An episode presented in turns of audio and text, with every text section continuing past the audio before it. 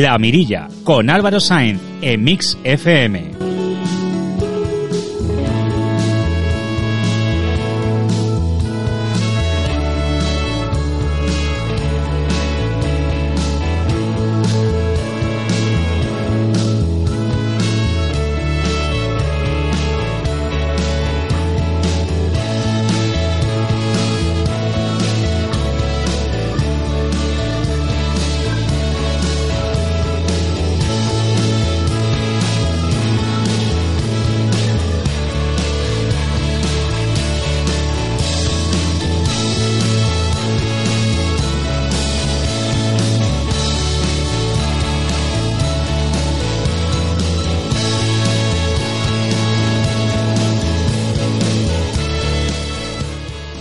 Hola, ¿qué tal? Muy buenos días. Bienvenidos a La Mirilla, bienvenidos a Mix FM. Los partidos ya se encuentran en plena campaña electoral y los ciudadanos votaremos el 28 de abril y el 26 de mayo. Lejos del foco mediático se encuentran los directores de comunicación, estrategas electorales de la campaña o los voluntarios. Por ello, en el programa de hoy queremos conocer cómo se saben los puntos fuertes de los candidatos, cómo se planifica una campaña electoral, cómo ha cambiado la relación político-sociedad o cuál es la mejor comunicación electoral posible. Todas estas son algunas de las preguntas que nos realizaremos en el programa de hoy. Aunque seguro que muchos ya lo hacéis, os quiero recordar donde nos podéis seguir en nuestras redes sociales para estar atentos a todas nuestras noticias. En Twitter, arroba la Mirilla Radio y en Facebook, la Mirilla FM. Además de nuestro canal de Spotify. En dicho canal ya tenemos compartida en redes sociales una playlist con la música que sonará hoy y además es colaborativa, es decir, vosotros la podéis completar. Pero antes de nada queríamos escuchar los mensajes de WhatsApp que nos habéis mandado al 637 67 83 71 637 67 83 71 sobre el pasado programa de los problemas de pediatría. En mi opinión, la sanidad es sin duda uno de los pilares fundamentales de nuestra sociedad. Además, a diferencia de otros sectores en los cuales la irrupción tecnológica ha permitido relegar en muchas ocasiones a un segundo plano las acciones humanas, eh, en el caso de la atención sanitaria y hospitalaria, eh, la labor del médico, del pediatra, sigue siendo fundamental para prevenir males mayores en muchos casos que conllevan pues eh, desgracias sociales por un lado pero también costes económicos por agravamiento de enfermedades. La planificación en materia de recursos humanos en el sector sanitario es, por tanto, fundamental y lo que no puede pasar es que en determinadas localidades, como, como está pasando, pues no haya recursos suficientes en número o en calidad. Síguenos en Facebook, La Mirilla FM.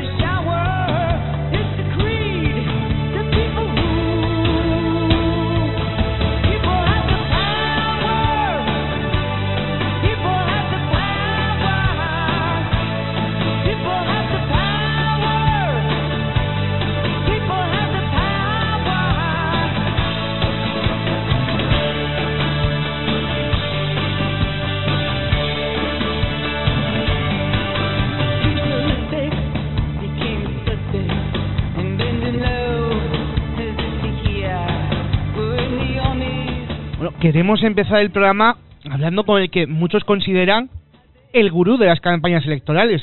Hablamos de Aleix San Martín. Aleix San Martín, por ejemplo, recientemente ha sido el responsable de la campaña electoral de Juanma Moreno, del Partido Popular Andaluz, el actual presidente de la Junta de Andalucía.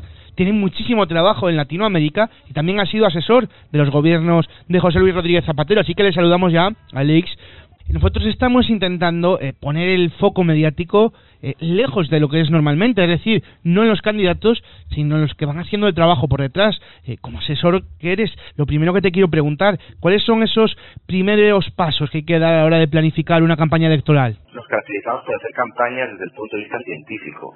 Es decir, que cualquier decisión de estrategia y cualquier decisión que se toma en la campaña está avalada eh, por los datos. Entonces, lo primero que hacemos ante una campaña electoral es un diagnóstico del entorno investigamos la opinión pública desde el punto de vista cuantitativo y cualitativo y a partir de ese diagnóstico de la opinión se formulan una serie de hipótesis. Es lo que hacemos el, lo que se conoce como el primer, la primera hipótesis de mensaje de campaña. A partir de ahí se discute con el candidato. Si es aprobada, se, se, pasa a la segunda fase que sería la producción de la campaña como tal.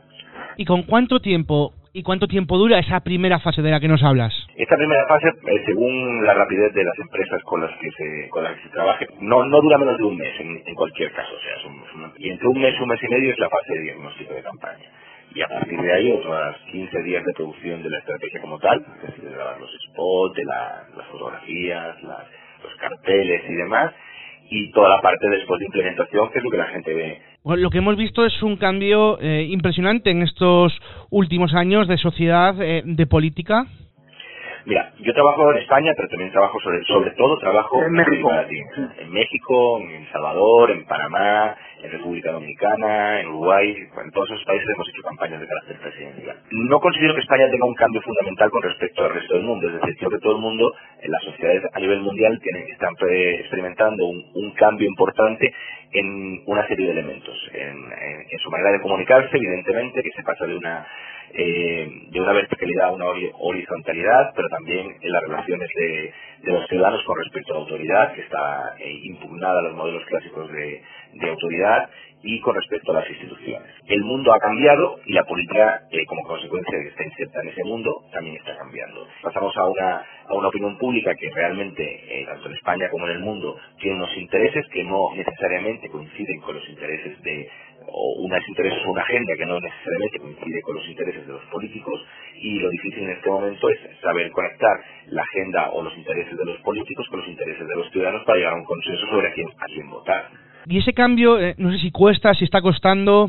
Bueno, pues es que generalmente no, hay tanta no hay, no hay tanta reticencia. Los políticos entienden que o bien eh, cambian su manera de eh, relacionarse con la ciudadanía y de comunicarse con ellos o están condenados al fracaso total. Entiendo que, que dependiendo ¿no? de, del perfil del candidato tienes que elaborar una estrategia de comunicación política diferente. Sí, claro, evidentemente. Ninguna estrategia eh, se parece a la siguiente, que pueden haber elementos comunes como son la como es la metodología de trabajo, que eso sí es generalmente común en todas las campañas, es decir, hay una serie de pasos para la, elaboración de la estrategia, pero después eh, tú haces una estrategia en base a la investigación y, y eh, potenciando las fortalezas de, del candidato o del partido y atacando las debilidades del, del candidato que tienes eh, enfrente bueno, lo que ahora está muy de moda eh, son las fake news. Eh, no sé cómo ves ese uso de las fake news que estamos teniendo hoy en día en política.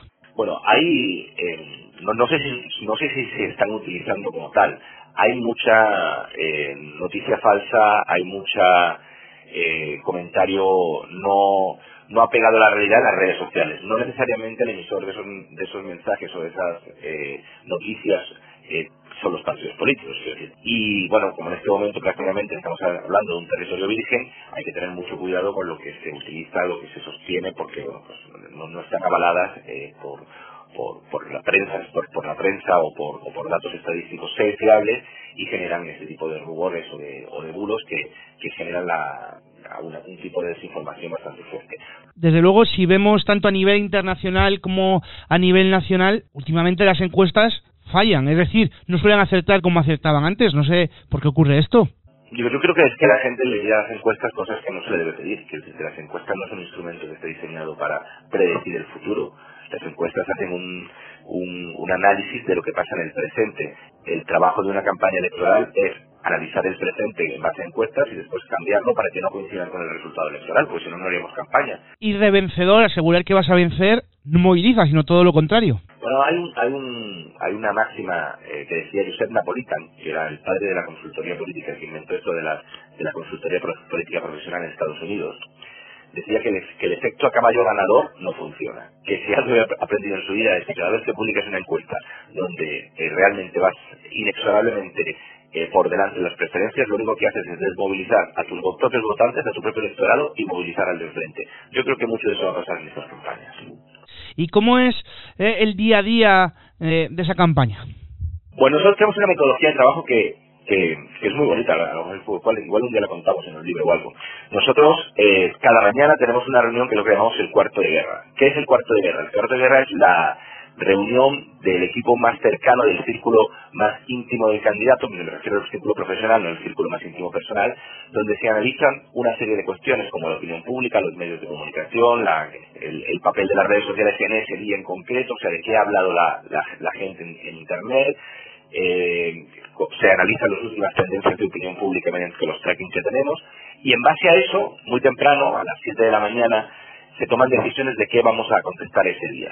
Eso es la reunión del cuarto de guerra. Eh, ahí analizamos una serie de insumos y decidimos lanzar una serie de productos ese, ese mismo día en base a una estrategia que está diseñada desde hace eh, meses atrás. Eh, no sé si ahora con cómo está la sociedad lo que hay que huir es de esos macromítines a los que estamos acostumbrados en plazas de toros e ir más a una campaña de calle. Bueno, yo, este, yo la última campaña que hice en España la, la inicié eh, con un encuentro de jóvenes digitales, eh, de jóvenes, eh, le, llamamos un maratón de ideas sobre el cambio, 12 horas de jóvenes buscando soluciones desde el punto de vista de la comunicación digital y, colaborativos sobre la administración pública. Esa es la, así inició Juanma Moreno en la campaña en Andalucía y el Partido Socialista Andalucía inició con un macro meeting de creo que eran 5.000 o 6.000 personas al viejo estilo al viejo estilo peronista o priista y los resultados están ahí a la vista de todos. Entonces yo no creo que la gente hoy, hoy por hoy vote eh, porque por, el partido que llena más plazas de todos. Yo creo que vota por la gente, por, por el partido que ofrece mejores soluciones y que está más en, en, el debate personal de la gente que, que en demostrar un músculo que recuerda políticas del siglo XX, no del siglo XXI. Sí, efectivamente, ya lo hemos comentado al principio, ¿no? Eh, ha sido el responsable de la campaña del Partido Popular en Andalucía. Eh, bueno, yo te quiero preguntar eh, por el libro Ganar el Poder. ¿Cuáles son esas claves que se tienen que tener? Bueno, es un libro que le tengo mucho cariño porque José Luis y yo éramos socios, tenemos una empresa, ya tiene como 10 años. éramos socios y trabajábamos juntos y Marcos hoy lamentablemente ya no nos acompaña.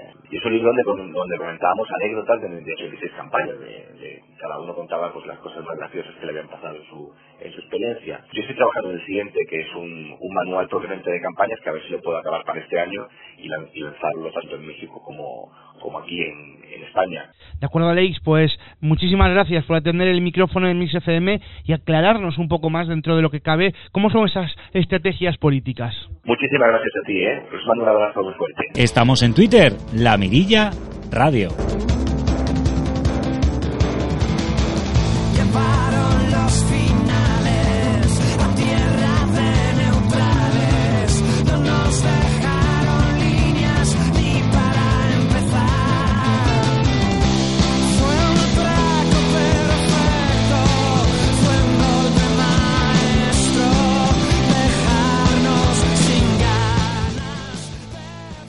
Panorama general nos queremos acercar a lo más concreto, a lo municipal. Para ello vamos a hablar con el vicesecretario general del PRC de Santander y el director de la campaña de la alcaldía de este mismo ayuntamiento, ya que su candidato, José María Fuentes Pila, pues bueno, aspira a dar el relevo a Gemma Igual. Vamos a hablar con Jesús Goñi, que es, eh, como ya he dicho, el vicesecretario y el director de la campaña. Con él queremos hablar de cómo se articula una campaña en un ámbito municipal. Así que le saludamos ya. Jesús Goñi, muy buenos días y muchas gracias por atender el micrófono de Mix FM. Muchas gracias, sin ningún problema Álvaro, encantado. Bueno, lo primero que te quiero preguntar, tenemos las elecciones generales ya a la vuelta de la esquina, pero también tenemos las municipales y autonómicas.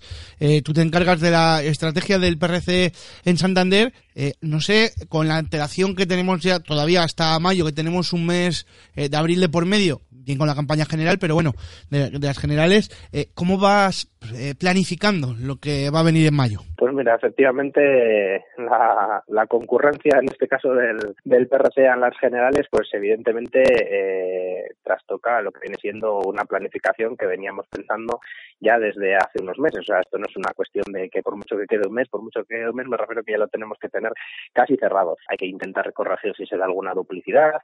No podemos estar nosotros en Santander, digamos, eh, proponiendo una cosa y nuestros candidatos en Soba o en Torrelavega proponiendo otra. Pues por lo tanto, requiere de una mayor coordinación y sobre todo, pues bueno, comunicación a nivel de interna. Eh, que veo a la gente pues muy motivada y con mucho empuje tanto para las generales como para las autonómicas y locales, en este caso en el ámbito de Santander.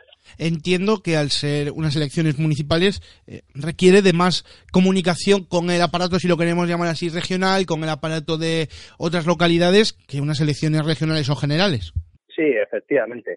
Al fin y al cabo eh, a todos nos gusta que nuestro candidato eh, tanto a las elecciones autonómicas como nuestro candidato a las elecciones generales, eh, el Senado, Congreso, pues visiten nuestros municipios. Y ahí ya es pues lo que hay que digamos un poco eh, coordinarse con el Comité Electoral Autonómico, pues que son los que les fijan las agendas a, a todos ellos y bueno pues lógicamente eh, donde se intenta compensar y también donde se intenta también establecer las prioridades un poco también a la hora de, de dónde queremos hacer más presencia o más hincapié en, en, las elecciones. Mm, es una apuesta del partido y yo creo que esta vez, eh, por fin, en ese sentido se, se podrá conseguir y parte de ello es, pues eso, esa planificación en torno a, en torno a ello y, por supuesto, la disposición de toda la gente y de todo el partido y compañeros del resto de municipios que entienden que Santander es una prioridad para el PRC. Entiendo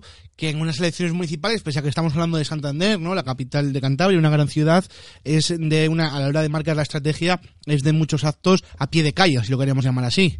Sí, mira, además, la pie de calle efectivamente es un, es una frase que constantemente utilizamos. Seas un partido de gobierno, con muchos años de gobierno, pues no dejar de ser un partido eh, de ámbito no estatal, eh, es decir, que tienes eh, nuestro empuje que es la militancia, pero no dejas de ser un partido con una maquinaria muchísimo inferior y eso pues que se refleja sobre todo en muchísimos menos recursos. Es decir, hacer esas grandes encuestas que, que todos los partidos hacen pues cada seis meses o cada tres meses cuando llegan elecciones, pues nuestra encuesta es efectivamente en la pie de calle, el, el testar a la gente, el volver eh, digamos, el volver una vez y otra vez a esos mismos barrios, a esas mismas partes de la ciudad y pues poner encima de la mesa nuestro conocimiento y nuestro, nuestro grado de conocimiento en ese sentido de cada lugar. Se habla mucho de que la pie de calle consigue más votos. Eh, no sé si, por ejemplo, para el PRC de Santander eh, puede ser más efectivo ese a pie de calle o un gran meeting en el Palacio de Festivales con Revilla, por ejemplo. Pues bueno, yo creo que, que todo en general. O sea, al fin y al cabo eh, esto es como todo. Eh, ¿qué, te, ¿Qué te importa más? ¿El voto rural, el voto urbano? Pues al fin y al cabo importan todos y cuando es en una ciudad como Santander, todo lo que, todo lo que puedas eh, realizar nunca va a estar de más porque no deja de ser una ciudad de 170.000 personas, 173.000, en la cual, pues bueno, pues en la pie de calle le tienes que hacer porque la cercanía eh, a la hora de hacer tus propuestas y sobre todo a la hora de recoger todo, todo el trabajo de una legislatura, pues no lo puedes obviar, pero claro, a pie de calle no llegas a 170.000 eh, personas. Tienes que acompasarlo de esas grandes eh, puestas en escena o igual no tan grandes, pero me refiero pues a nivel mediático, pues intentar estar presente y digamos estar en esa en esa batalla con esos otros partidos que como te digo tienen muchísimos más recursos que nosotros. Pero bueno yo creo que a día de hoy damos la batalla. Somos un partido reconocido entre la gente con experiencia de gobierno y esperamos que en Santander pues esta, ese ese condicionante pues sea un, digamos, un acicate que, pueda realizar esa vez por una vez el cambio en Santander. Hablamos de una transformación que se ha vivido en la sociedad en la última década de forma impresionante. Me imagino que a la hora de planificar una campaña también ha habido una auténtica revolución y no sé si también quizás en esta revolución eh, lo que está de moda es más el pie de calle que hablábamos hasta ahora o qué es, qué es lo que eh, se tiene que adaptar o se está adaptando una estrategia de campaña política a los cambios que se viven en la sociedad. Pues mira, efectivamente, si alguien tiene, si alguien tiene la, receta a esa pregunta directamente, pues sería sería un genio, ¿no?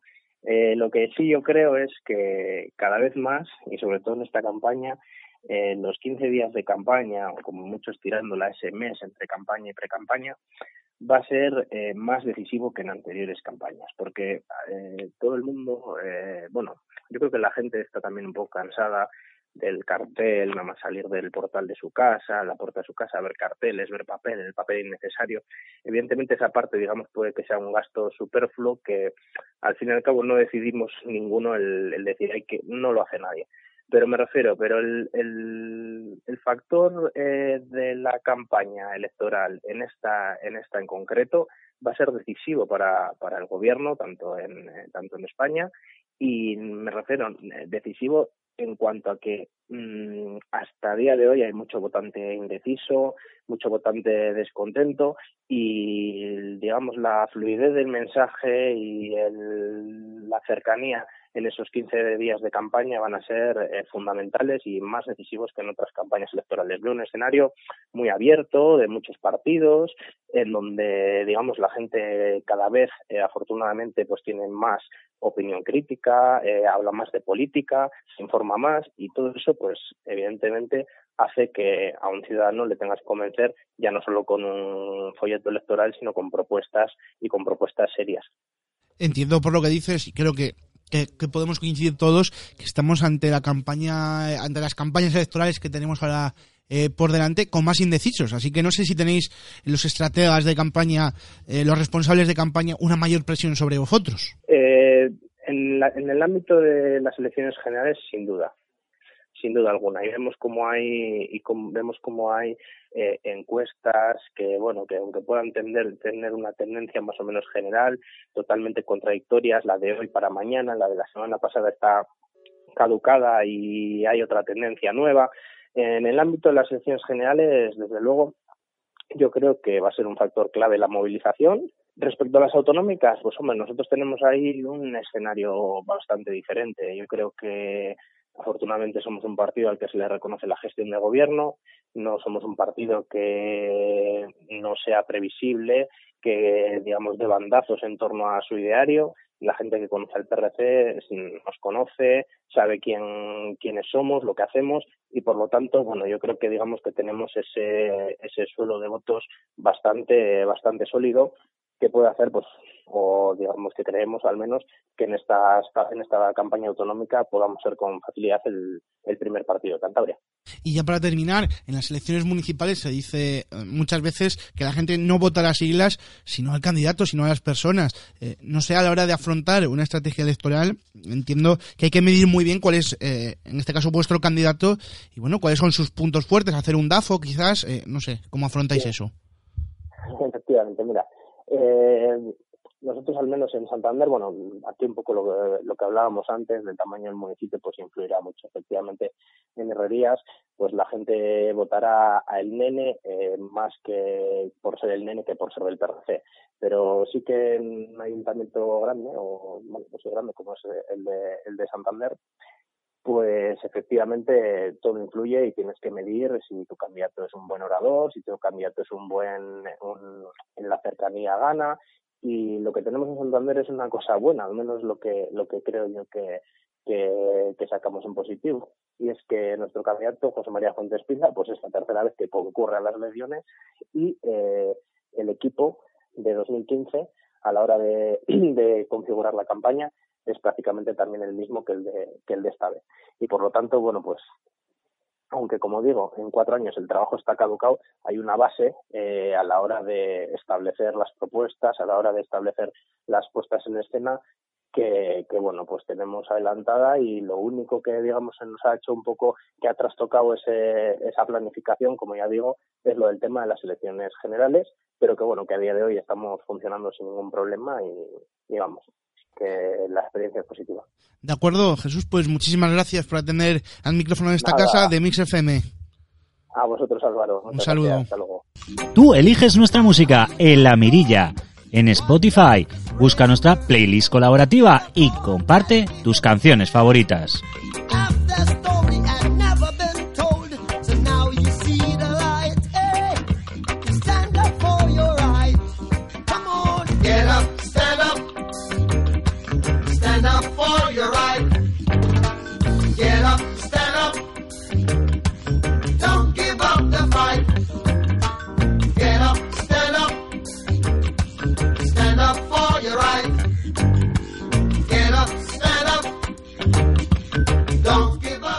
Sin ningún tipo de duda, un papel fundamental en la campaña electoral que juegan, por un lado, los voluntarios y por otro, el equipo de logística. Es fundamental dotar a todos los actos de la campaña electoral de las necesidades que tienen. Para ello vamos a hablar con Roberto Blázquez, que es el responsable de logística de la campaña de Ciudadanos. Roberto, muy buenos días y muchísimas gracias por atender el micrófono de esta casa. Muchas gracias y buenos días, Álvaro.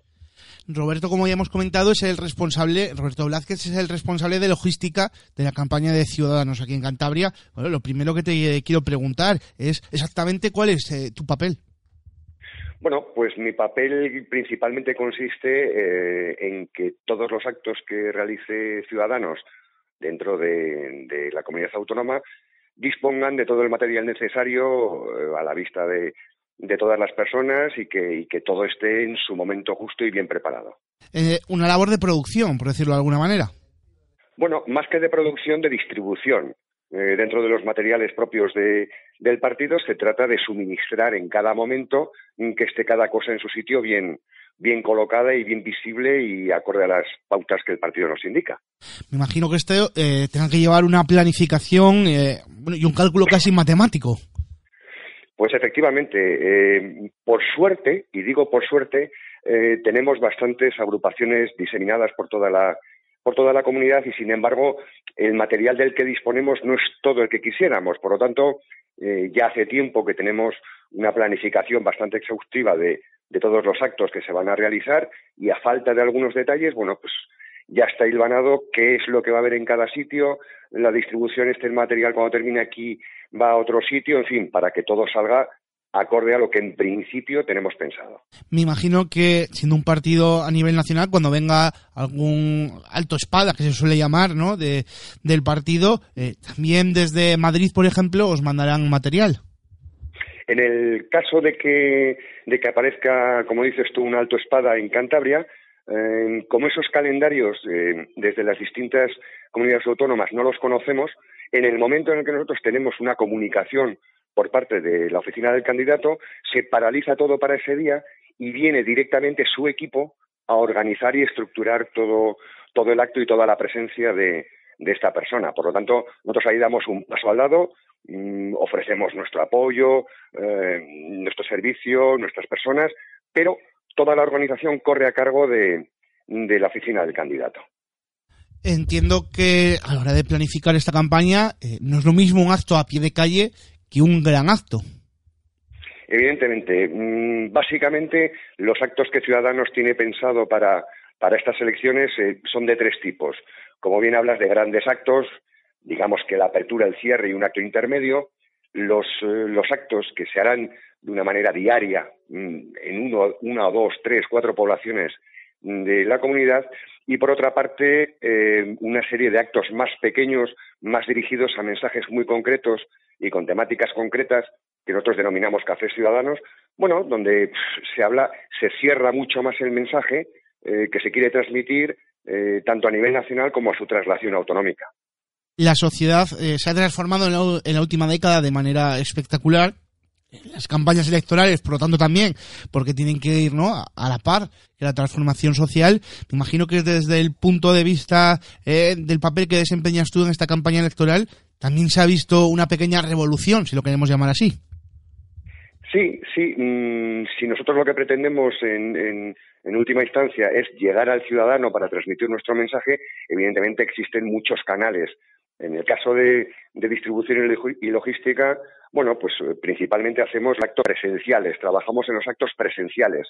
Evidentemente hay otra serie de cauces, como pueden ser las redes sociales, eh, prensa, televisión, pero bueno, que eso existe su departamento concreto que por una parte harán la publicidad o transmitirán los contenidos propios de los distintos candidatos y por otra parte también distribuirán la publicidad propia de eh, cada uno de los actos que se vayan a realizar su emplazamiento, su horario, su duración, presencia de candidatos, etcétera, etcétera. No sé si el tema de cartelería también pasa por tus manos.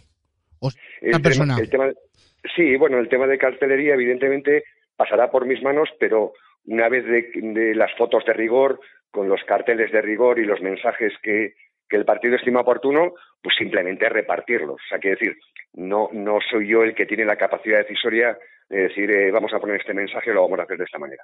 Eso viene, insisto, desde la oficina del candidato, viene todo perfectamente estructurado. No sé, me imagino que en esta nueva política, si lo queremos llamar así, eh, quizás las pegadas no tienen tanta importancia como hace décadas.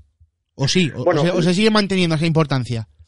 Yo creo que la importancia con el paso del tiempo la simbología que, tiene es exactamente la misma, es la representación de que un grupo de personas con unas ideas eh, similares pretenden realizar determinadas cosas y para eso, bueno, pues, pues se hace una pegada de carteles para que, para que la gente sepa que estamos ahí. Eh, mm, yo creo que tiene la misma, la misma simbología, que los mensajes sean distintos, que el momento político sea distinto, correcto. Pero si es una forma de transmisión directa y continua eh, para que la gente durante la campaña electoral asuma o asimile el mensaje que se quiere dar y que identifique caras, en este caso con, con Rubén Gómez aquí en Cantabria y con Albert Rivera a nivel nacional, que identifique sus mensajes con esas personas y con ese grupo, con ese partido. Eh, desde luego, eh, cuando, lleguen las elecciones municipales y autonómicas, que están también a la vuelta de la esquina, en esta frenesí electoral eh, que tenemos por delante, entiendo el papel de la coordinación que tienes que tener con las agrupaciones locales es fundamental. Pues es fundamental y además es muchísimo más complejo. Si en estas en esta campaña de las generales básicamente hay que mover a mm, cinco o seis candidatos entre el Congreso y el Senado, imagina que solo multiplicamos por todos los municipios en los que nos vamos a presentar o que vamos a presentar listas eh, municipales o incluso la autonómica con Félix Álvarez, que cada municipio y con muy buen criterio quiere lo mejor y la mayor representatividad para él en su entorno y, tener que decidir hoy podemos ir, hoy no podemos ir. Ya estamos trabajando en el calendario de las autonómicas y municipales. Esto no puede ser eh, que el último día te sientes, bueno, pues ¿dónde vamos? No, no, tiene que estar perfectamente coordinado.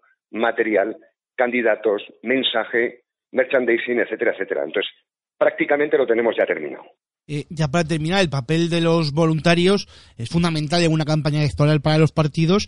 Eh, no sé si es fácil de coordinar desde el punto de vista tuyo bueno, a esos voluntarios que no son profesionales de esto, sino que simplemente dedican su tiempo libre a ayudar, bueno, pues a su partido. Bueno, eh, cuando hablamos de los voluntarios, que en, Cantabria disponemos de, bastantes voluntarios, aunque como siempre nos harían falta tres millones de manos más por todo el trabajo que, tenemos que realizar, la labor de los, eh, de los voluntarios suelen ser eh, una o dos misiones únicamente. Por lo tanto, siempre que sea igual de trabajo para montar una carpa, para repartir un flyer, etcétera, etcétera, tendrán que realizar una emisión y siempre habrá una persona, digamos, más, eh, más metida dentro de las estructuras del partido que les dirá, les indicará, les aconsejará cómo y cuándo lo tienen que hacer. Entonces, de acuerdo, pues Roberto, muchísimas gracias por atender al micrófono de esta casa de Mix FM y bueno, y por también acercar el punto de vista eh, de alguien que se dedica a, bueno, a las labores que tú te dedicas, vaya.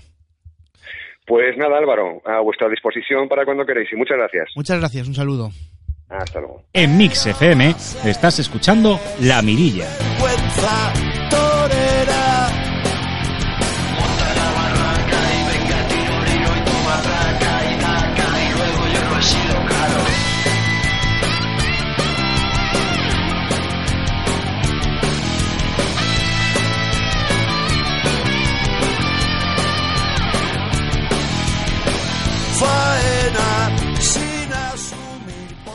En este cambio de la sociedad, en este cambio político que estamos viviendo, sin ningún tipo de duda, las redes sociales juegan un papel fundamental.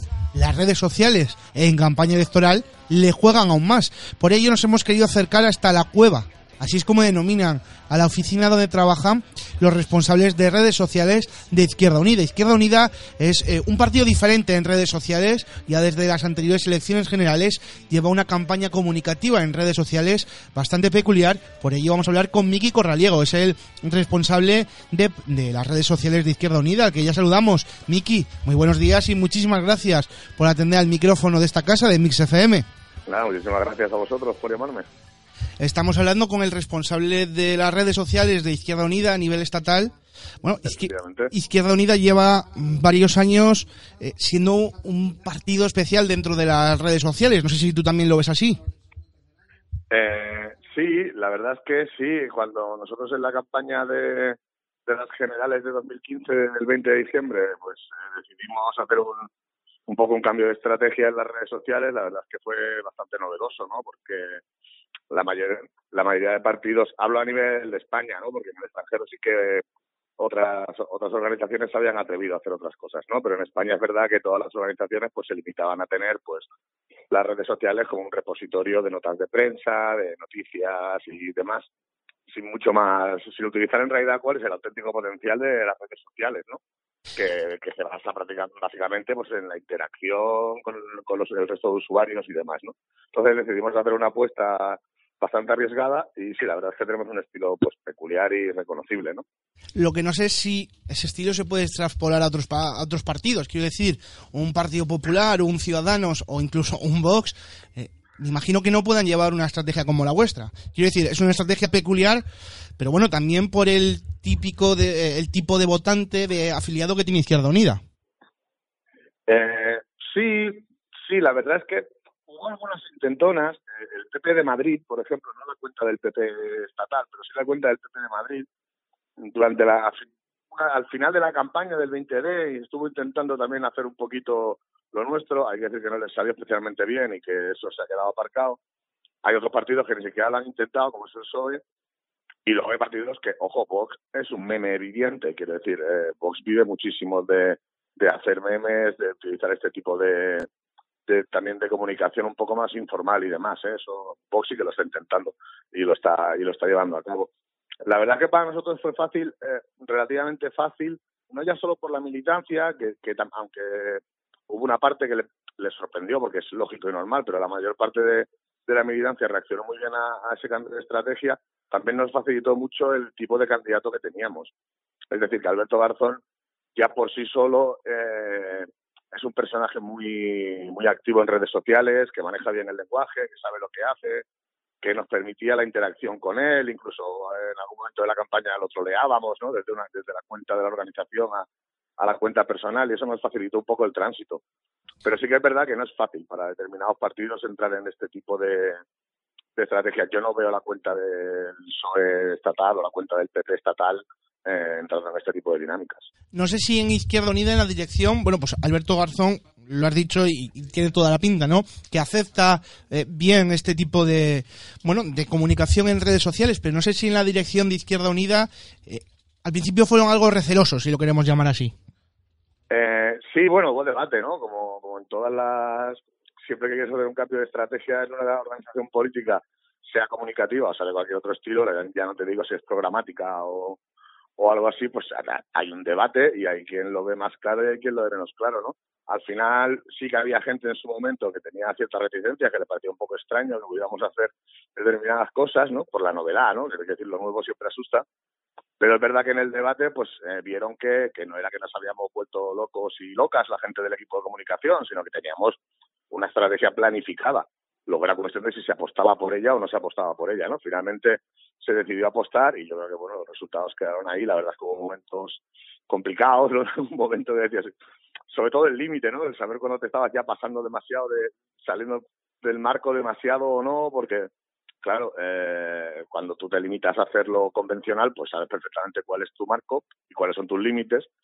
Cuando te atreves ya a otras cosas, pues tienes que medir muy bien, ¿no? Y es verdad que teníamos todo un, eh, todo un entramado dentro del equipo para probar qué hacíamos y qué no hacíamos y ver mm, qué estaba dentro de lo razonable y qué no, ¿no?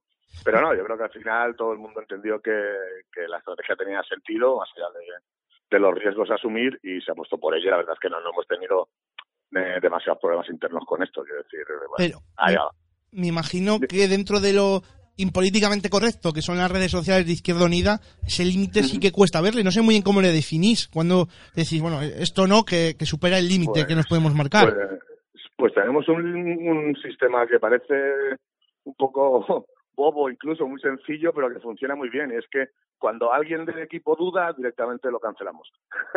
Porque Quiero decir, como somos todos bastante, estamos todos muy en esta dinámica y tal, si alguien del equipo dice, uy, esto igual es demasiado, pues seguramente es que es demasiado. ¿no? Entonces, siempre se hace muy por consenso. Cuando vemos que alguien tiene dudas es porque posiblemente nos estamos pasando, entonces ahí ponemos el límite. Es decir, tiene que ser. ¿no? Confiamos un poco en el criterio de todo el equipo, ¿no? Como todo el equipo sabe muy bien cuál es la estrategia, eh, si a alguien le entran dudas es que posiblemente nos estamos saliendo de madre y entonces ahí ya frenamos llega una nueva campaña electoral. Eh, luego hablamos de la campaña electoral, pero lo primero eh, que te quiero preguntar, claro, Izquierda Unida es mm, algo peculiar porque dentro de Izquierda Unida hay muchos partidos, como puede ser el Partido Comunista. Izquierda Unida está dentro de otra coalición que es, en este caso, Unidas Podemos. Eh, no sé muy bien cómo esa coordinación, por ejemplo, con el PC, con Podemos, eh, se lleva a cabo también el tema de comunicativo en redes sociales, porque no sois un ente independiente 100%. Sí, no, la verdad es que somos un poco matriosca, ¿no? Somos una coalición que a la vez va en coalición con otras fuerzas, no solo con Podemos, sino también con Equo, y ya no te digo si entramos a ver las configuraciones autonómicas, que en la que muchas veces estamos aliados con otras fuerzas, como puede ser pues los comuns o, o este tipo de, de alianzas, ¿no? Eh, bueno, la entre el PC y Izquierda Unida es bastante sencillo, porque al final llevamos mucho tiempo todos juntos, tenemos gente dentro del equipo de comunicación de IU que es gente del PC, tenemos comunicación constante con el equipo de comunicación del PC y por lo tanto ahí nos coordinamos sin demasiados problemas y prácticamente todo lo hacemos conjuntamente. Con los compañeros del resto de compañeros de Unidas Podemos, pues tenemos un poquito como, como estrategias paralelas, quiero decir, eh, Podemos hace sus cosas en redes, Equo hace sus cosas en redes, Izquierda Unida hace sus cosas en redes y luego trabajamos cosas conjuntas, claro.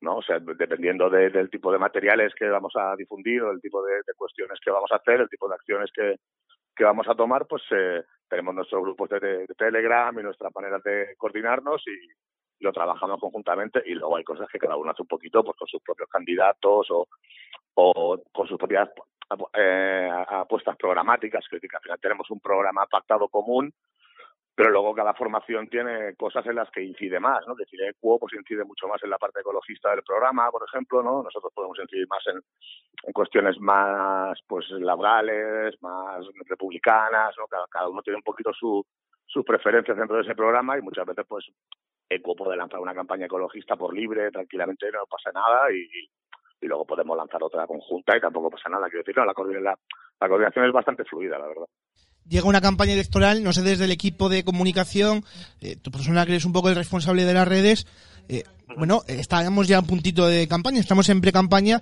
¿cómo se planifica todo? Pues que realmente complicado. Además, eh, tienes que tener en cuenta que nosotros somos una organización pues pequeñita, que no tenemos grandes recursos económicos, ¿no? Eh, sí que tenemos mucho, gracias tenemos muchos muchos militantes con mucho talento, pero tenemos limitados recursos económicos, entonces se trabaja mucho con voluntarios y voluntarias, compañeros y compañeras que se vienen a, hacer la campaña con nosotros a Madrid.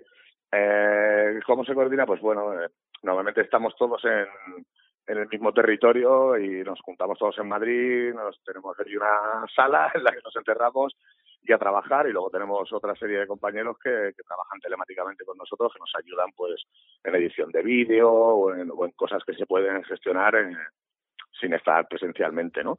Entonces, bueno, eso, Llegáis a la, a la, cueva, que es como se conoce esa sala, eh, publiquéis los tweets, las publicaciones en Facebook, etcétera, pero entiendo que todo tiene una planificación previa que me imagino que ya tendréis, por ejemplo. O, va surgiendo, también entiendo que hay otras publicaciones que van surgiendo conforme avanza el día.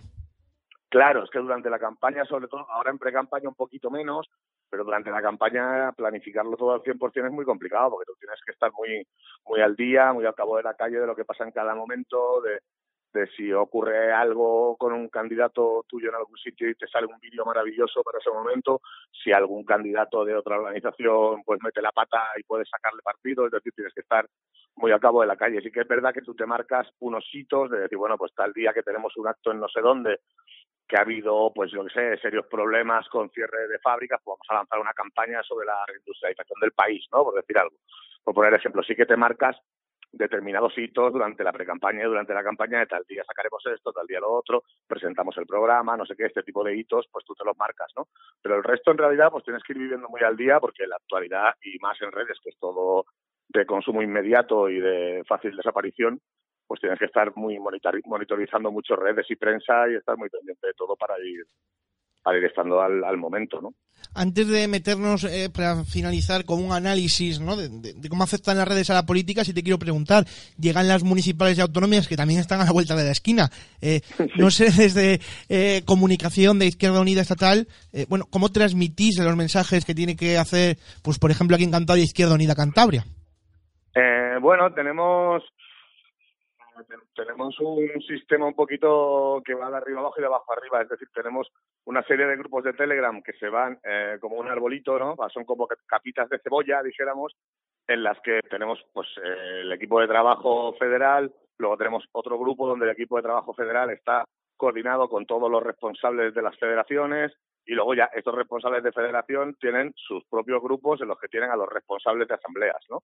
Pero Entonces, pues, pues la información va circulando hacia arriba y hacia abajo y así es como lo vamos gestionando para bueno, pues lanzar un poco los mensajes. También es verdad que a nivel municipal, en las autonómicas sí que es un poco más fácil, pero a nivel municipal realmente tú a las asambleas locales pues les puedes mandar una serie de consignas, una serie de indicaciones, de consejos, pero luego cada pueblo es un mundo, cada ciudad es un mundo y, cada asamblea tiene que ser, ser también un poquito autónoma de, de, saber cuáles son los temas clave de su localidad, de su municipio, de saber eh, cuáles son los partidos con los que hay pues mejor relación, peor relación, a los que tienen, ¿no? Hay que dejar un poquito más de margen y no somos tan estrictos en lo que es ya de cara al, a los municipios.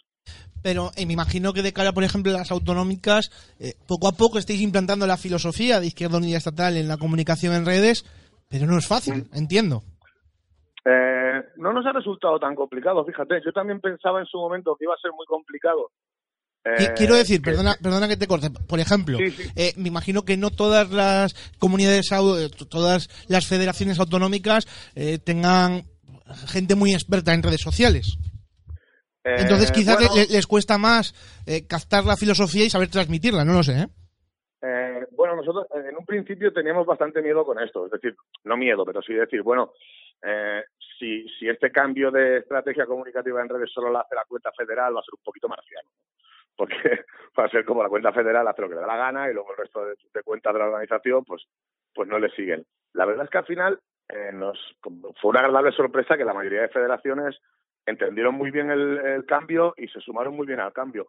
Y luego es verdad también que hemos hecho un esfuerzo importante desde la Dirección Federal y desde la campaña de, diciembre, o sea, desde que está este equipo de comunicación eh, se empieza a encargar de las redes sociales, lo que hemos estado haciendo han sido muchísimos talleres por los territorios. Hemos estado visitando a todas las federaciones, haciendo talleres de comunicación, no, no solo de redes, sino de comunicación en general, pero incidiendo mucho en redes, un poco para lo que tú decías, ¿no? Porque a lo mejor pues hay federaciones más pequeñas pues que no tienen gente trabajando específicamente en redes o que no son eh, community managers profesionales, sino que son militantes que, que se dedican con su tiempo y su toda su voluntad y tal. Entonces nos hemos dedicado a visitar mucho los territorios, a hacer muchos talleres, muchas escuelas de, de comunicación política y de redes sociales.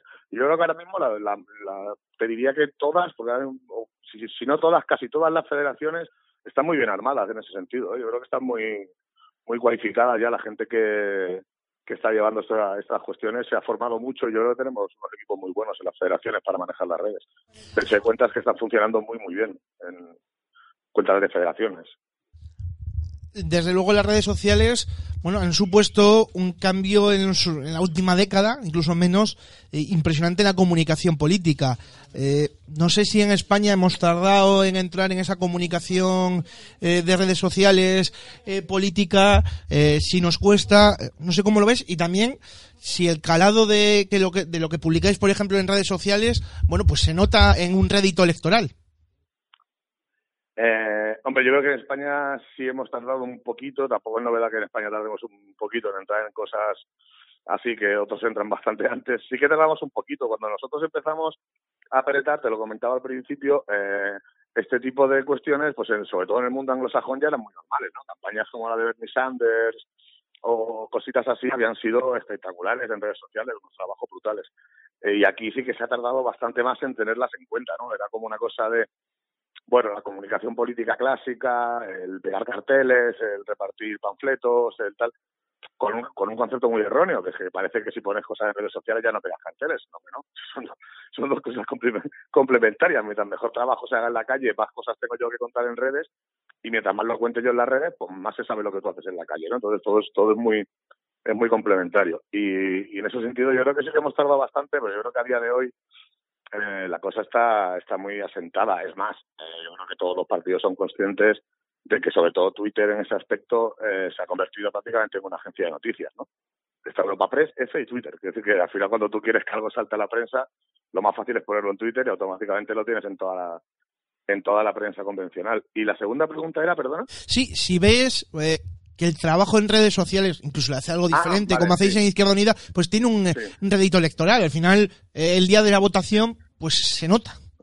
Pues yo creo que sí, yo creo que sí. Creo que, que cada vez más, es verdad que no, no hay que engañarse y las redes sociales pues son un mundo eh, pues cerrado y en el que no está todo el mundo. Es decir, que al final una noticia en un telediario de máxima audiencia pues tiene más repercusión que una publicación de Facebook, quieras, quieras o no quieras, ¿no? Pero sí que es verdad que cada vez afecta más. Piensa que las cifras en Facebook, por ejemplo, prácticamente uno de cada dos españoles tiene Facebook. Eh, entonces, al final, eh, afecta, positivamente. Yo, en la campaña, en las campañas electorales, yo normalmente suelo hacer la caravana, es decir, suelo acompañar al candidato a, los sitios y hacer la cobertura en directo de los actos y estas cosas. Y, yo sí que noto que la, gente, la militancia, la gente que, que acude a los actos, te, lo dice, que, te lee, que te he visto, el vídeo que pusisteis ayer de no sé quién, qué bueno, eh, eh, la noticia que pusisteis de no sé cuánto, que bien, oye, me he leído el programa en Facebook, ¿no? Es decir, la, gente se sí, que, le, sí que le, aporta y, le ayuda a decidir. Piensa que estamos en un escenario súper volátil en el que varios informes que estuvimos leyendo de las dos últimas campañas generales pues decían que la inmensa mayoría de la gente decide el voto en los últimos cinco días. A diferencia de, épocas anteriores en las que, sobre todo la época del bipartidismo más fuerte, pues gran parte del pescado estaba vendido incluso antes de empezar la campaña. Eh, hoy en día, con la multiplicidad de partidos y de, opciones que hay, la gente duda muchísimo del voto, hay muchísimo hay más indecisos que nunca. Y entonces yo creo que esto ayuda, ¿no? El último WhatsApp que te llegue con una noticia, la última cosita que veas en un canal de Telegram, el último tweet que veas de que no sé qué candidato ha dicho no sé qué, pues te puede hacer variar el voto. O sea que yo creo que, yo creo que sí influye, yo creo que influye bastante. Y, creo que va a ir a más, además. Y ya para terminar, hablas de ese WhatsApp que te llega, no sé, eh, quizás la sociedad ahora mismo tiene una percepción de que la comunicación en redes sociales, visto el, escenario internacional, incluso el, el que ocurre aquí, eh, parece que es mucho de fake news. De los partidos lanzan sus fake news y a nutrirse electoralmente.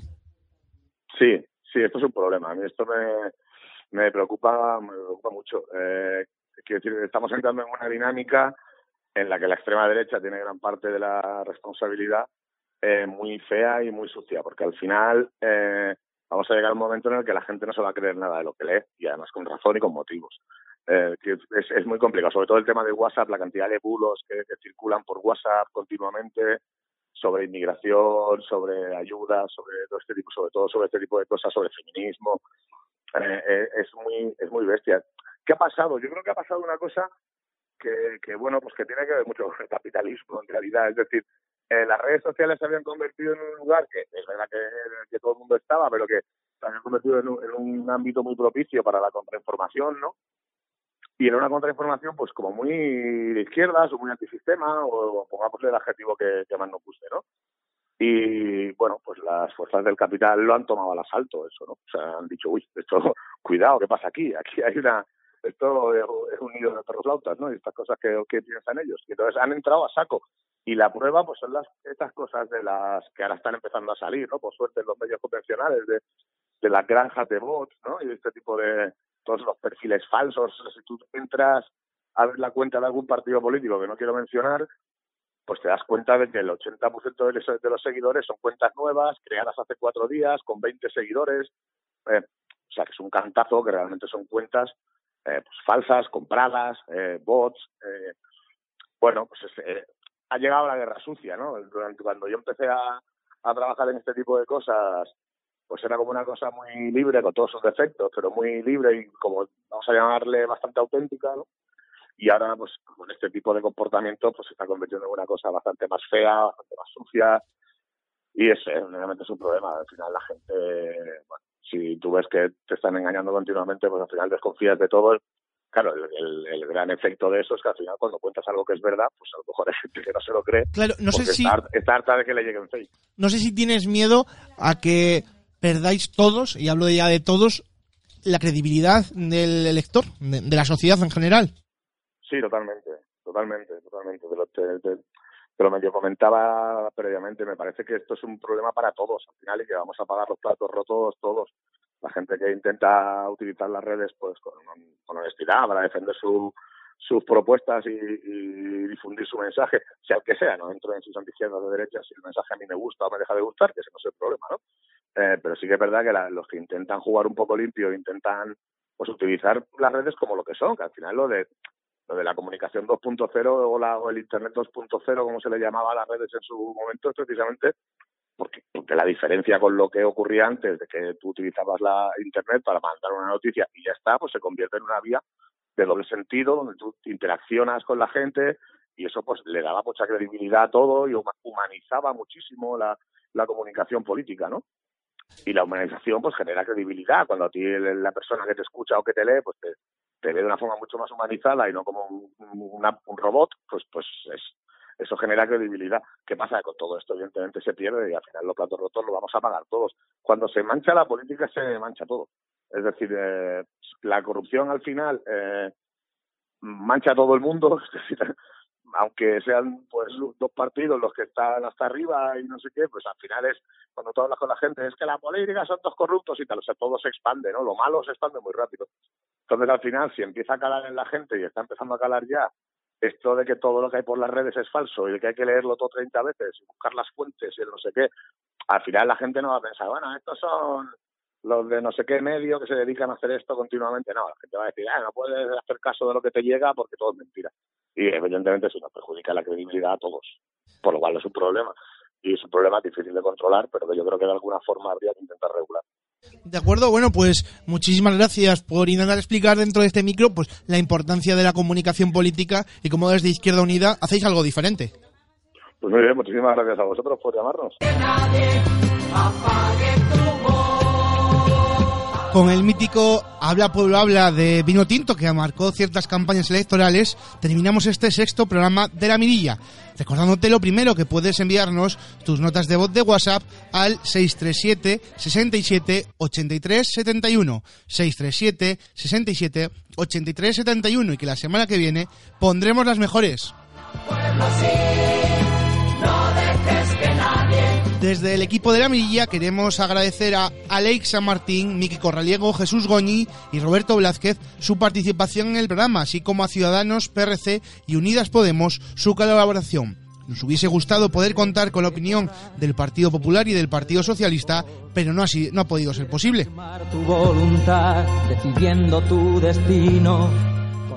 Además, en un futuro programa queremos tratar la problemática de los abusos sexuales infantiles, incluidos los relativos a la Iglesia.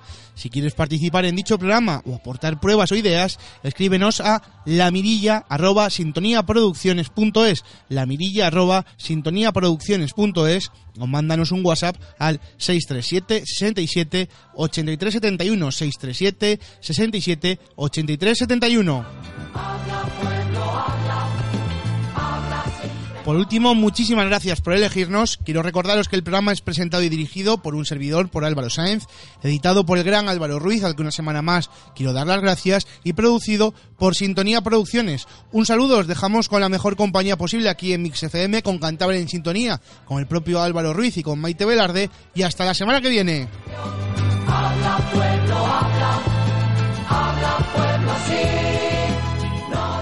La Mirilla, con Álvaro Sainz, en Mix FM.